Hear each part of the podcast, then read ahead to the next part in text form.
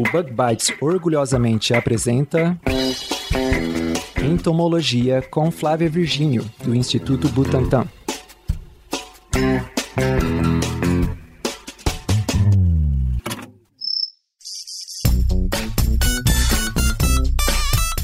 pessoal, hoje a gente vai bater um papo com o Fábio, Fábio de Almeida. Fio para os íntimos, né, para os amigos, doutor em ciência e professor pela FECAP, o professor Mosquito, é isso, né, Fábio? Depois tu vai falar um pouquinho sobre esse teu apelido aí. Pra gente descobrir então um pouco mais sobre a interação entre Wolbáquias e os mosquitos. E aí, galera, tudo certo? É, eu agradeço o convite, Flávia, é uma honra participar aí do Bug Bites. E esse nome aí, professor Mosquito, foi dado pelo estudo que eu fiz, né, de, de mosquitos, e, e, eu sempre conto isso pros alunos, e eles acham que eu sou doido, né, porque eu estudei mosquitos, né, sendo que eu não dou aula para biólogo, eu dou aula para biomédico, farmacêutico e enfermeiros, né, então eles já, já acham que eu sou maluco mesmo.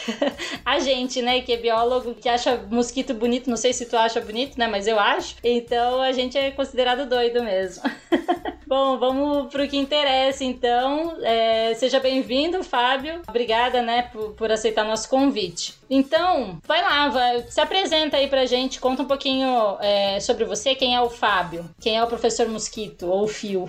é, então, eu sou paulista aqui da capital, né, paulista paulistano, e, mas eu sempre gostei de natureza, né, gostei, gosto muito de, de viajar para locais que tem bastante mato e lagos e, e mares e coisas do tipo, né, e então, lógico que eu decidi fazer faculdade de biologia, né? E daí eu consegui fazer biologia no Mackenzie e logo no início eu comecei a fazer científica na USP, num laboratório que inicialmente eu fiquei sabendo que era de biologia celular e quando eu cheguei lá eu fiquei sabendo que era biologia celular de mosquitos. E lógico que eu achei estranho, né, estudar mosquito, mas eu comecei a estudar mosquito e me apaixonei pelos mosquitos, né? Na verdade, não é assim um amor, né? Porque mosquito a gente quer mais é matar eles mesmo, né? Para não picar a gente mas eu achei muito interessante estudar eles e descobrir várias coisas aí sobre os mosquitos, né? Mas então eu fiquei em iniciação científica estudando eles, né? Coisas que nem vêm ao, ao caso hoje, né? Eu estudei intestino, estudei ovário do mosquito e fiz mestrado também na USP, então continuei depois que eu me formei, né? Continuei no mestrado e daí estudando os ovários do mosquito eu descobri que tinha uma bactéria no mosquito. Então eu comecei a me perguntar o que era essa bactéria, então no doutorado eu comecei a estudar mais essa bactéria, diretamente a bactéria, né? E ainda não satisfeito, fiz um pós-doutorado no Instituto Butantan, assim como o doutorado, né? Sempre estudando mosquitos e no final aí comecei a estudar essa bactéria, né? Que a gente vai conversar hoje. Olá, entomólogo! Olá, entomóloga! E aí, tá gostando desse episódio? Bom, estou passando aqui para dizer para vocês que estão abertas as inscrições do segundo encontro de entomologia e conservação da biodiversidade. Esse encontro que vai acontecer do dia 18 ao dia 22 de outubro, 100% online e a inscrição é gratuita. Então, se você ficar interessado ou interessada, dá uma olhada no link que a gente vai deixar no post desse episódio e também aqui na descrição. Ó, você também pode submeter o seu trabalho por uma taxa de R$ 4,99 que é só para cobrir os custos com essa plataforma. Nesse evento vão ser realizadas mesas redondas, palestras, apresentações de trabalho na área de ecologia, taxonomia, entomologia agroecológica e extensão. Vão participar alunos de graduação, de pós-graduação, pesquisadores, docentes, profissionais das mais diversas áreas e todos os outros interessados. Todos os trabalhos vão ser publicados em anais com ISBN, inclusive vai haver mini cursos gratuitos de estatística. Você não vai ficar fora dessa não, né?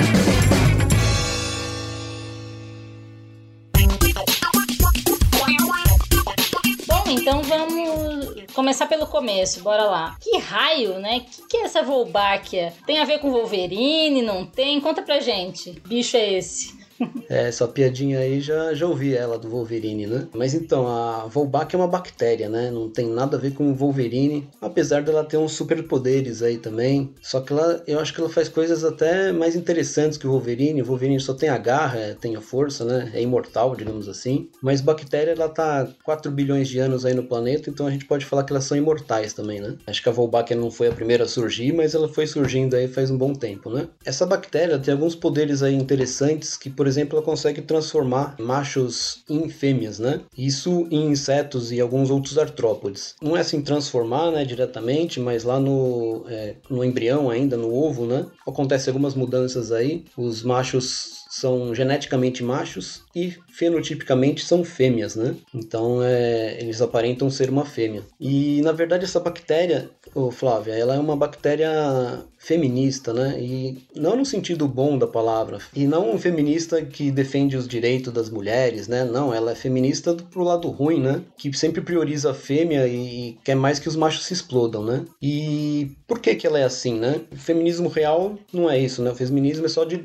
é, defender o direito das mulheres, querer igualdade com os homens, né? Digamos assim. E mas essa bactéria realmente ela não gosta de macho, né? E por que que ela tem todo esse preconceito com macho, né? Porque ela é transmitida sempre da mãe pro filho, né? E os machos não fazem parte da transmissão. Então, para eternizar a vida aí da bactéria, né, digamos assim, para ela ser sempre passada para frente e nunca é, sumir, ela prioriza as fêmeas porque os machos não têm papel nenhum na transmissão da bactéria, né? Então essa bactéria, ela acredita que os machos não servem para nada. É massa porque é, tem uma, uma questão de, de fazer essa... Assim, é claro que a bactéria ela não pensa, né? Mas é, de burra ela não tem nada, né? Porque ela tem uma estratégia para ser passada adiante, né? Senão não faria sentido nenhum, né? Ela continuaria, ela, ela morreria logo, assim, né? Ela não, não seria passada para frente, né? É, isso mesmo. E já foi visto que até parece que 60, mais de 60% das espécies de insetos possuem Wolbachia, né? Então quer dizer que ela tem um sucesso grande aí. Ia te perguntar isso também. É, por exemplo, no, no mosquito, todo mosquito tem, naturalmente, a, essa bactéria ou não? Ou são alguns grupos só? Como é que é? É, são alguns grupos que tem, né? O grupo do, dos Culex, né? Que são os mosquitos comuns que que vem picar a gente à noite, né? Eles possuem a maioria deles, né? Mas a gente sempre fala de espécies, né? É, o Culex é um gênero, então cada espécie é uma espécie diferente e aliás que também é, as Wolbáquias também são diferentes uma das outras, né? Ah, que, que às vezes está no inseto não é igual a que está no outro, né? Mas então, por exemplo, a Aedes aegypti é um, é um exemplo claro de que, de que não é os mosquitos não são iguais, né? Não existe Wolbachia naturalmente em mosquitos. Em mosquitos não, em Aedes aegypti, desculpa. É, em outros mosquitos existe sim. A Aedes aegypti ele não tem, né? Mas já estão fazendo umas transferências aí dessas Wolbáquias para Aedes aegypti para tentar fazer alguma coisa aí contra os vírus, né? Ah, legal. Depois eu quero que tu fale um pouquinho sobre isso também. Então, assim, o nome da Wolbachia não tem nada a ver com Wolverine, beleza. Mas tem a ver com o quê, então? É, teve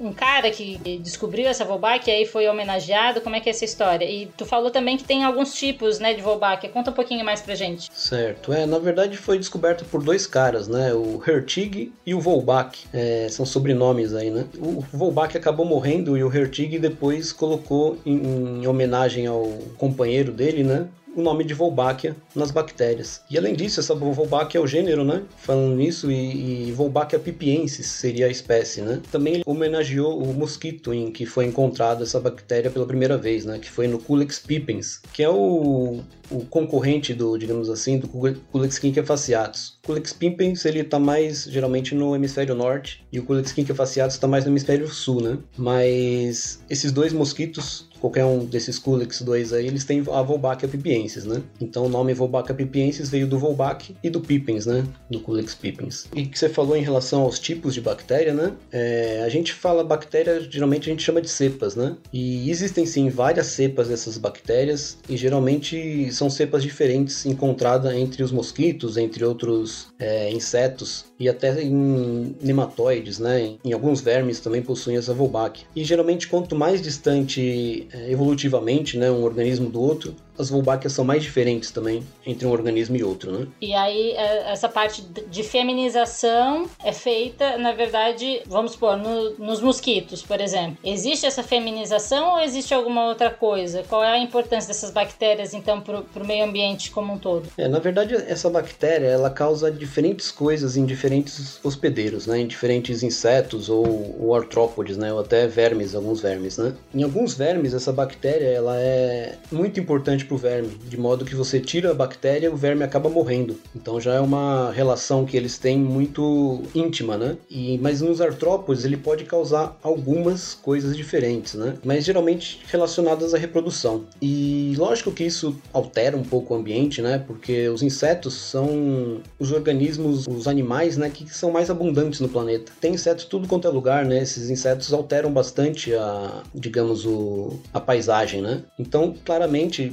mudando aí a, a estrutura populacional dos insetos, o ambiente vai ser alterado também por essa bactéria, né? Você perguntou também em relação a outras coisas, né, que, que essa bactéria causa. Então, a, essa bactéria em mosquitos, oh, Flávia, ela causa uma coisa chamada incompatibilidade citoplasmática. O nome foi dado antes de saber que era culpa da bactéria, né? Então não tem nada a ver com a bactéria o nome. O que acontece é quando os machos estão infectados e as fêmeas não estão infectadas, né? Se eles cruzarem, a fêmea põe ovos, mas esses ovos não são viáveis, não são férteis e acaba não gerando nenhuma prole, né? Lembrando que a transmissão é sempre da, da mãe pro filho, né? Então a ideia se o macho está infectado e a fêmea não está infectada, a ideia não dá certo mesmo esse cruzamento porque nasceriam mosquitos não infectados, o que não é a ideia da Wolbachia, né? A Wolbachia quer, que, quer, quer ser passada, quer ser, quer ser transmitida, né? Então a, fêmea que está infectada, ela tem uma vantagem, que ela pode cruzar tanto com macho não infectado como com macho infectado, que vai nascer prole e infectada, né? Agora a fêmea que não está infectada, ela vai cruzar com macho não infectado também e nascer a prole, né? Mas a prole vai nascer não infectada. Então é uma disputa aí que tem, né? Mas geralmente quando começa essa bactéria se alastrar, digamos, na população, é muito difícil brecar, né?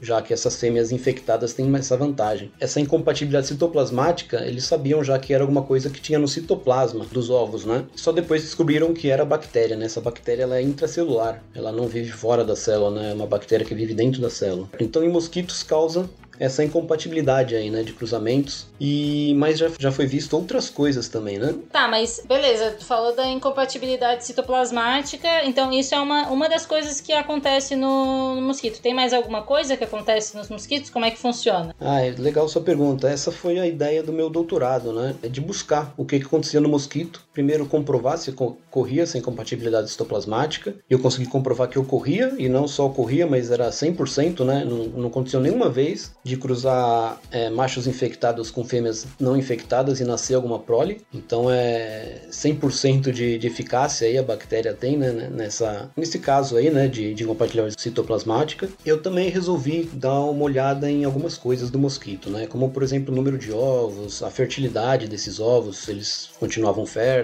tempo de sobrevivência do mosquito. Então eu, eu, o que eu fiz, né, a gente tinha uma colônia de mosquitos, inicialmente só uma, e depois a gente achou essa bactéria na colônia de mosquitos. Então, na verdade, em vez de infectar uma colônia, o que a gente fez? A gente desinfectou, né? A gente tirou as bactérias de parte de mosquitos e a partir disso a gente tinha duas colônias. A gente usou antibióticos, né, para os mosquitos na água que a gente dava com açúcar para eles e com isso a gente matou essa essa Wolbachia e parte dos mosquitos então foram separadas para ser o grupo não infectado e parte ficou como grupo infectado. Eu pude fazer várias comparações, né? Essas que eu acabei de falar aí de número de ovos, é, viabilidade dos ovos, né? Se o mosquito vivia mais ou vivia menos. Que até então ninguém sabia o que, que acontecia e né, o que, que essa bactéria fazia na real nos mosquitos, além da compatibilidade citoplasmática. Isso, é, é na verdade, Flá, precisa estudar cada caso, né? Porque cada caso essa bactéria faz uma coisa um pouco diferente. Então eu fui estudar o caso aí do Clostridium fasciatus infectado com essa bactéria.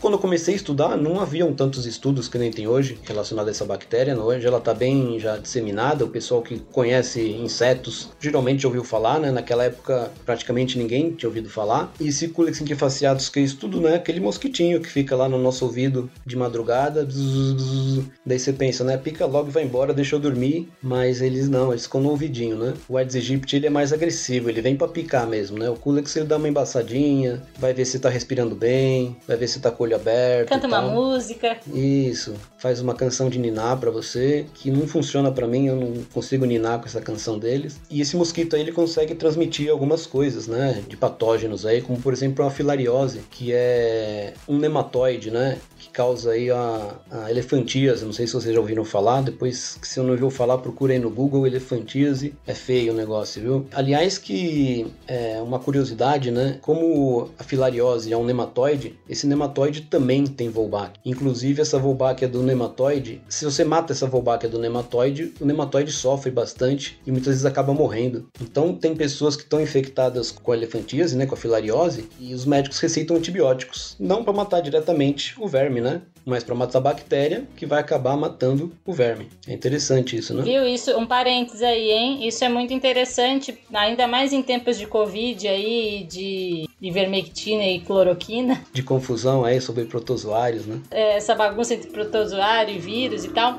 Mas aí é um ponto interessante de, e importante de a gente conhecer o, o, o parasita ou o microorganismo que a gente está querendo combater, né? Porque agora isso faz todo sentido. Porque ele não está receitando um, um, antibiótico porque ele acha que o antibiótico vai atacar diretamente o, o nematóide, né? Porque ele sabe o mínimo de, de biologia e entende que é, isso então uma coisa não, não mata a outra. Mas ele sabe que tem, se tem uma bactéria dentro do nematóide e essa, essa bactéria é essencial para, né, é uma relação muito, como tu falou lá no começo, muito íntima entre bactéria e o nematóide. Quando tira essa bactéria, ele sofre, ele pode até morrer. Então aí faz todo sentido, né? Muito legal, muito bacana. Isso mesmo. Então no meu doutorado eu também fui ver, né, o que aconteceu nesse mosquito aí, no Culexquinquia fasciatus infectado, e eu percebi que os mosquitos que estavam infectados, né, as fêmeas, na verdade, que estavam infectadas, elas depositavam menos ovos e esses ovos também eram menos viáveis. Não era uma quantidade, assim, uma grande diferença, né? Mas sim 10, 15% a menos de ovos e uns 10% também de viabilidade menor. Mas, pelo contrário, né, as infectadas, elas conseguiam viver mais tempo e necessitavam de menos tempo para depositar os ovos, né?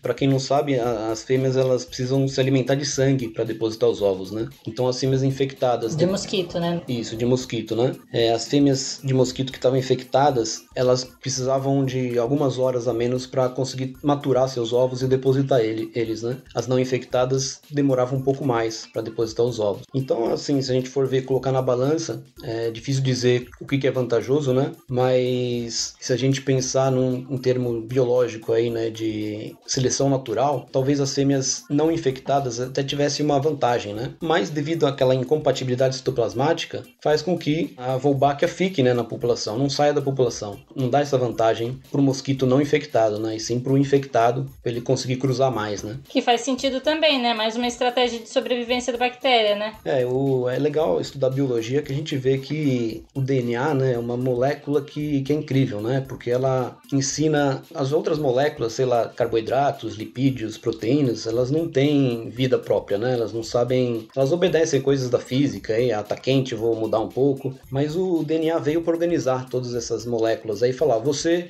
proteína, você vai para lá e faz tal coisa. Você lipídio, faz tal coisa e tal coisa. E o DNA, então, esses organismos vivos aqui do planeta Terra, né, que tem DNA, todos eles querem sobreviver inicialmente, né, principalmente, e secundariamente, mas também muito importante, se reproduzir, né? É, o ser humano às vezes não quer se reproduzir porque ele tem, ele pensa, né? Mas é, é interessante que treinar todo ser humano quer, né? Às vezes não quer reproduzir, mas treinar a gente, a gente gosta. é.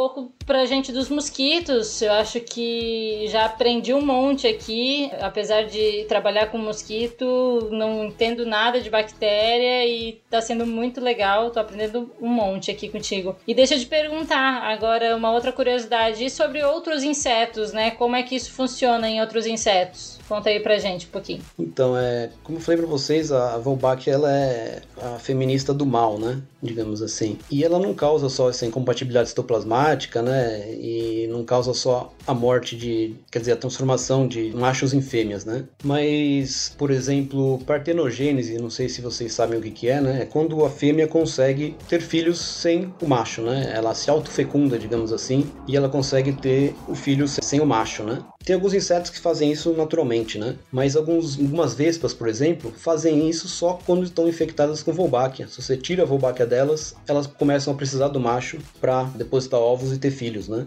Isso nas abelhas não tem nada a ver, não, né? Paternogênese nas abelhas eu acho que é normal, né? Assim, não é, tem nada a ver com a bactéria. Ou será que, é que alguém já Acho que não é da bactéria, não, Flá. Tem alguns outros exemplos, né, que também tem paternogênese, mas que eu tô lembrando agora é a Vespa era um exemplo clássico, né? E então, pronto, né? A Wolbachia fez aí o macho macho não servir para nada mesmo, deixa só fêmea, vai tendo filho, fêmea com filho, fêmea com filho e pronto, né? Eu já falei anteriormente, né, que em algumas espécies também de, de outros insetos também causa aí a feminização, né? Ou seja, alguns machos que são geneticamente machos se transformam em fêmeas fenotípicas, né? Se você faz lá o cariótipo, né, vê o, o DNA do, do, inseto, você vê que ele é macho, mas ele tem as características todas de fêmeas, órgãos sexuais de fêmeas, né? E incrivelmente eles são férteis e ainda, lógico que vai dar origem a fêmeas infectadas, né? Com a, com a Wolbachia, porque essa é a ideia dela, né? Sempre ser transmitida. Danadinha. É, esse fenômeno aí ocorre às vezes em borboletas, né? Tem também a, a incompatibilidade citoplasmática aí, que são os quatro mais aparentes assim, que coisas bem esquisitas, né, que acontece aí com, com esses insetos aí que estão infectados com a Wolbachia. Então, de, definitivamente aí essa bactéria não gosta de macho mesmo, né? Ela quer matar todos os machos, ela faz de tudo para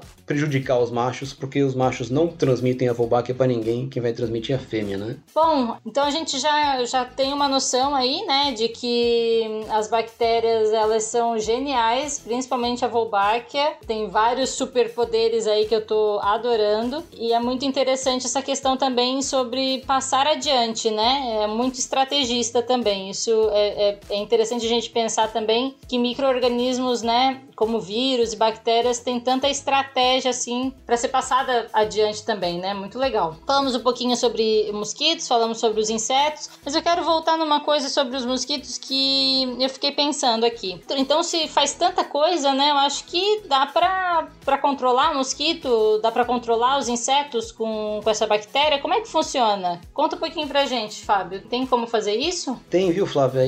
De algumas maneiras diferentes. Eu vou citar algumas aqui. Como por exemplo, lembra da incompatibilidade citoplasmática que ela causava, né? O macho infectado se cruzar com uma fêmea não infectada não, não dá prole. Então uma das ideias já seria criar machos infectados e soltá-los na natureza. Se eles cruzassem com uma fêmea não infectada na natureza, lógico que você precisa primeiro ver na natureza se as fêmeas estão não infectadas, né? Se elas estiverem infectadas não adianta nada, talvez você até aumente a população, né? Mas se elas têm que estar não infectadas, você pode soltar esses machos infectados, que daí vai cruzar com essas fêmeas. E não sei se vocês sabem, a grande maioria dos mosquitos só faz a fecundação uma vez, né, na vida. Então ela, a fêmea guarda os espermatozoides dos machos pro resto da vida. Então depois que ela pegou esses espermatozoides do macho aí, ela não vai fazer mais de novo. Então se o macho por acaso tiver infectado e ela não, é, ela vai ficar a vida inteira aí colocando ovos que não são viáveis, né? Então com isso vai diminuir bastante a população de mosquitos, né? Mas descobriram também outras coisas, né? Tem, como eu falei para vocês, em outros insetos ocorrem coisas diferentes. Então o pessoal já, já descobriu como é que transfere essa Wolbachia de, uma, de um organismo para outro organismo, né? Lógico que é uma técnica um pouco difícil, mas o pessoal já está conseguindo fazer isso. E alguns anos atrás descobriram uma Wolbachia drosófila, né? Drosófila é aquela mosquinha que fica lá na banana, né? E na verdade é uma mosca que só come plantas, é matéria orgânica, né? Não, não é, não causa nenhum mal pra gente. Talvez algum vetor mecânico, né? Levar alguma coisa ruim, mas não é muito comum acontecer isso. E tem diferentes cepas de Wolbachia nessas drosófilas, né? Tem até uma que causa morte das drosófilas, foi transferida para mosquito e também causa morte em mosquito, viram algumas coisas. Tem uma outra Wolbachia também, que também é de drosófila, que é a W-mel, né? Drosófila melanogaster. W-mel é o W de Wolbachia e mel de melanogaster. Pessoal nada criativo, né, nesses nomes. É, o pessoal só copia, né? Mas é bom para identificar, né? É, então é. se associa mais fácil, né? Eles viram que essa bactéria de drosófila serve para algumas coisas, né? Como, por exemplo, se você colocar essa bactéria no Aedes aegypti, que normalmente não tem Wolbachia, né? Ele já acha estranho, né? Porque já Eles precisam se entender ali a bactéria e o mosquito para um não causar mal para o outro diretamente, né? E parece que ela causa um pouco mal para o mosquito, de doença, assim, entre aspas, né? Ele fica meio letárgico, assim, fica meio grog? Isso, eles ele já foi feito o fitness, né? Foi medido o fitness aí, a capacidade reprodutiva do mosquito, e ele também tem coisas alteradas, né? Geralmente morre mais cedo também com, esse, com essa cepa aí, né? Mas é. A gente que também estudou parasitologia, a gente vê que é questão de tempo, né? As, quando passa aí uns milhõeszinhos de anos, que pra gente é muito, mas pro planeta não é nada, né? Os organismos que eram parasitas acabam virando só um simbionte que não faz mal, ou que às vezes até faz bem, né? Então talvez aí com o tempo a, essas Wolbachia aí no, no Aedes não vai causar mais nada de doença pro Aedes, digamos assim, né? Mas lembrando que assim, faz mal pro mosquito, né? Pra gente não faz nada, né? Isso. Tipo, se o mosquito picar a gente, vai acontecer alguma coisa com a gente? Não, não acontece nada. Essa bactéria não causa nada pra gente, ela não consegue infectar nossas células, né? Esses micro-organismos, eles precisam reconhecer as células para conseguir invadir as células, né? E a Wolbachia não reconhece nossas células, não tem receptor lá para entrar nas nossas células, né? Então, esse perigo a gente não corre, apesar de eu já ter sido zoado várias vezes, né? Que eu tô feminilizado porque eu fui picado aí pro mosquito com Wolbachia e tal. Se eu tô feminilizado não é por causa disso. então, falando aí dessa Wolbachia, né, da WMEL, ela foi transferida para Aedes aegypti e viram que os Aedes aegypti infectados com a Wolbachia têm uma capacidade bem reduzida de transmissão de outros patógenos, né, como por exemplo o vírus da dengue, o vírus da zika e o vírus da chikungunya. Então é um método aí também de não só inibir picadas, mas também de inibir doenças, né, que vão chegar na gente. E além do estudo, não foi só estudo, né, foi feito na prática isso. Na Austrália e na Indonésia foi solto aí esses Aedes aegypti infectados com, com a Wolbachia WMEL, né, e reduziu bastante lá os casos de transmissão desses patógenos aí do dengue, zika e chikungunya, né. E no Brasil já foi iniciado também esse programa aí, né? Fizeram alguns testes já no Rio de Janeiro, mais especificamente em Niterói. Foi um grupo lá do, de Minas Gerais que teve essa iniciativa, né? Então soltaram a Aedes aegypti, né, infectado com essa Wolbachia e recentemente teve um resultado aí de um, do, do, piloto, né? Foi só um piloto que eles fizeram inicialmente. Um piloto por quê, né? Porque soltaram numa área restrita, numa área pequena, não fizeram soltura numa área muito grande, né? Geralmente eles pegam um bairro, algumas casas, né, para fazer teste. Eu até ia te perguntar, o pessoal de certo pensa assim, ah, é o pessoal de Minas Gerais que soltar no Rio, por que que quis soltar lá, né? Porque que não soltou em Minas Gerais? Mas na verdade tem duas coisas aí, né? Niterói é, é uma ilha, né? Eu sou péssima em geografia, mas é uma ilha, né? Então assim, é mais restrito, né? É um lugar igual na Austrália também, nos outros lugares que foram soltos, é, eram lugares mais restritos. Então dava para ter uma noção e calcular melhor os resultados quando é uma área restrita. E outra coisa é que hum, tudo isso passa, na verdade, todas essas solturas e tudo isso, todos os nossos estudos, passa sempre por comitê de ética, né? Então, assim, é, não é, não foi do nada, ah, vou aqui, vou soltar ali, vou ali em Niterói, vou passar as férias ali, vou soltar uns mosquitos, não é bem assim, né? É, e não só isso, né? Não só comitê de ética, como também o governo tem que autorizar, né?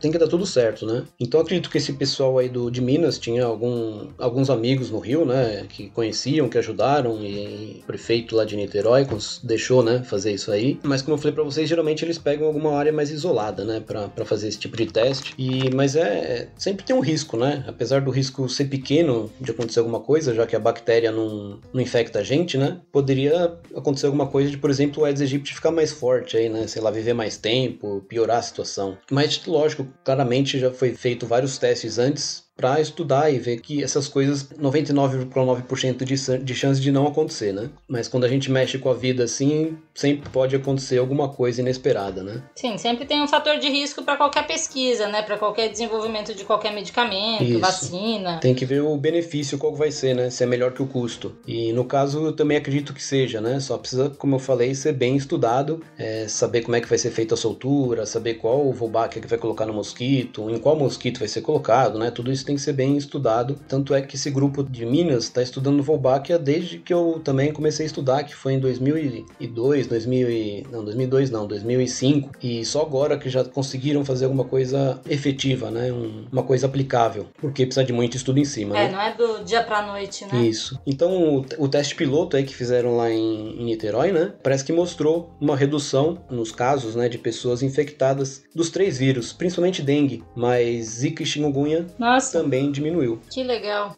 É, o, o difícil da gente saber também, Flá, é que a gente sabe que flutua, né? É uma flutuação de por ano, quantos casos tem de, de dengue, de zika, de chiku- chikungunya, fica, o gráfico fica subindo e descendo, né? Então é difícil você comparar, precisa de mais de uma vez, né? Você fazer isso várias vezes para ver se realmente, no final das contas, tá diminuindo mesmo, né? É, sim, é, tem a, a história natural do- dos vírus mesmo, né? De, de distribuição e tal. Mas eu acho que é legal porque é, vários locais no mundo têm trabalhado com isso, têm aplicado né, é, isso em momentos diferentes, em locais diferentes, e tem recolhido algumas informações interessantes. Então, tem diminuído essa densidade do vírus é, dentro do mosquitos. Tem outras estratégias também, né? Às vezes melhor ou pior, mas enfim, tem ah, os mosquitos transgênicos, tem outras estratégias de controle, né? Que hoje a gente está falando especificamente de Wolbachia, mas sempre tem os prós e os contras, tem alguns que são alguma estratégia que é melhor do que a outra, mas uma coisa também que eu acho que é importante a gente mencionar e lembrar o, quem tá ouvindo a gente é que nenhuma estratégia de controle sozinha é suficiente, né? Então, assim, por isso que a gente fala muito de controle integrado, né? Então não adianta só um grupo soltar mosquito infectado com Wolbachia, não adianta só um grupo trabalhar com mosquito transgênico, não adianta só um grupo desenvolver um inseticida químico diferente, né? É, e não só é, essa parte da produção da ciência básica da ciência, né, que vai dar base para esses estudos. Não só a produção, mas também a aplicação disso, né? O não adianta o governo de uma cidade aplicar uma, uma medida aqui, enquanto todas as outras ao redor dele, dela não tá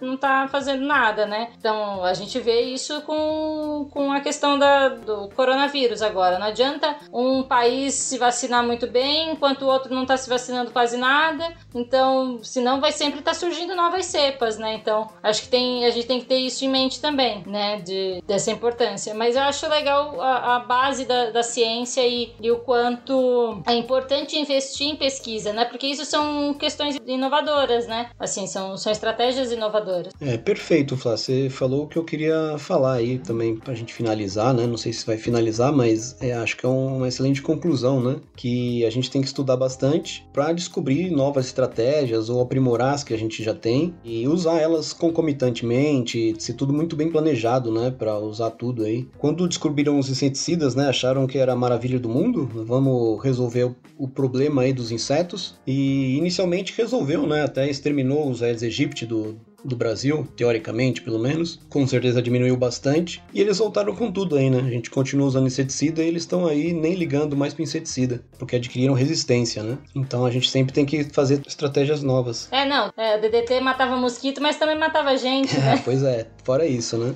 Mas é, acho que é importante também a gente refletir sobre uma coisa, né? Não é isso, eu, pelo menos no meu ponto de vista, né? Não é um, um ponto para se utilizar para é, desmerecer a ciência ou falar, ah, tá vendo? Então a ciência primeiro disse que o DDT fazia bem e agora a gente viu que o DDT fazia mal e, enfim, não é por esse caminho, eu acho, né? A interpretação e, e as análises, assim. A gente, uma, né? Hoje em dia, cada vez mais a gente tem tido rigor científico. É, é claro que a pesquisa, a ciência é feita por pessoas, né? Então, assim, sempre vai ter aquele que vai fazer al- alguma meleca, pra não falar um palavrão. Isso como em qualquer outra profissão, né? Então, assim, isso a gente parte desse pressuposto, é feito por pessoas. Aí depois, num segundo momento, assim, a ciência ela vai evoluindo, né? Então, é, juntando conhecimentos, a gente vai amadurecendo e chegando a consensos, né? Claro que o DDT foi interessante, foi importante, mas na época que ele foi usado, não é porque a ciência é, disse, ah, ele é bom e depois se descobriu que ele é ruim, mas na verdade a ideia de que era bom na época, a ideia de proteção do- de quem aplicava, então naquela época não se usava EPI. Hoje em dia a gente já sabe da importância do EPI. Então são coisas que vão sendo construídas ao longo do, do desenvolvimento da, da, pesquisa né, e da ciência, que na verdade, se não existisse a ciência, a gente ia estar tá ainda muito, muito, muito atrás, né? Anos luz atrás de toda, todo o desenvolvimento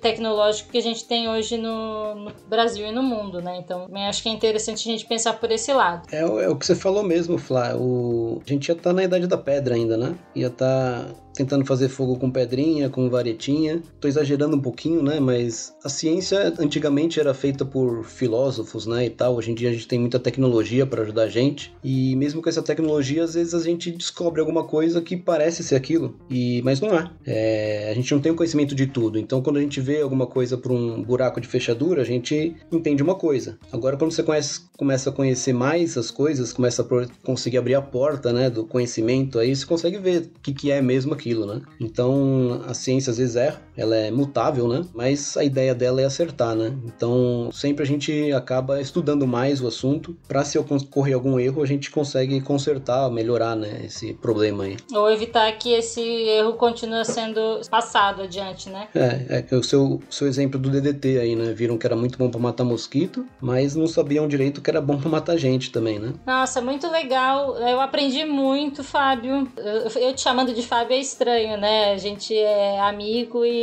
a gente chama de fio, né? Então, mas aqui a gente acaba lidando com o nome para o pessoal ficar com o nome marcado. Aí senão vou encontrar ele na rua e vão falar: "E aí, fio?" Precisa arrumar um apelido para você também, porque Flá não tem graça, né? É. Mosquita. Beleza, fiquei muito feliz. Queria então te agradecer mais uma vez. Obrigada, Phil, é, por né, ter participado, ter topado vir conversar um pouquinho com a gente. É minha primeira vez aqui como host, então espero que vocês tenham gostado. Comentem aí depois e contem pra gente, né? Deem suas sugestões. Bom, então com isso a gente consegue perceber, né? Com, com esse episódio a gente conseguiu aprender um monte sobre Volbáquia, sobre mosquito também e como elas podem ser úteis, né, para controles de mosquito mosquito. E é isso. Ah, Flávio, eu queria só agradecer né, o seu convite. Eu gostei bastante de participar aqui. É uma conversa mais descontraída, né? É, eu sou professor, às vezes eu tenho que ser um pouco sério, né? Nem sempre, mas às vezes eu tenho que ser. E aqui a gente pode falar umas besteirinhas. E eu queria agradecer você e o pessoal aí do Bug Bites, que eu não conheço muito bem, mas um dia desses aí eu conheço, né? Quando acabar a pandemia também a gente se encontra, toma uma cerveja. Se por acaso alguém quiser conversar comigo sobre alguma coisa, eu tenho um e-mail sim. É, meu e-mail e-mail é fabiodealmeida@hotmail.com. É só mandar lá que eu leio e respondo, certo? Obrigadão, pessoal. Muito bom. Valeu, um beijo, pessoal. Até a próxima. Até.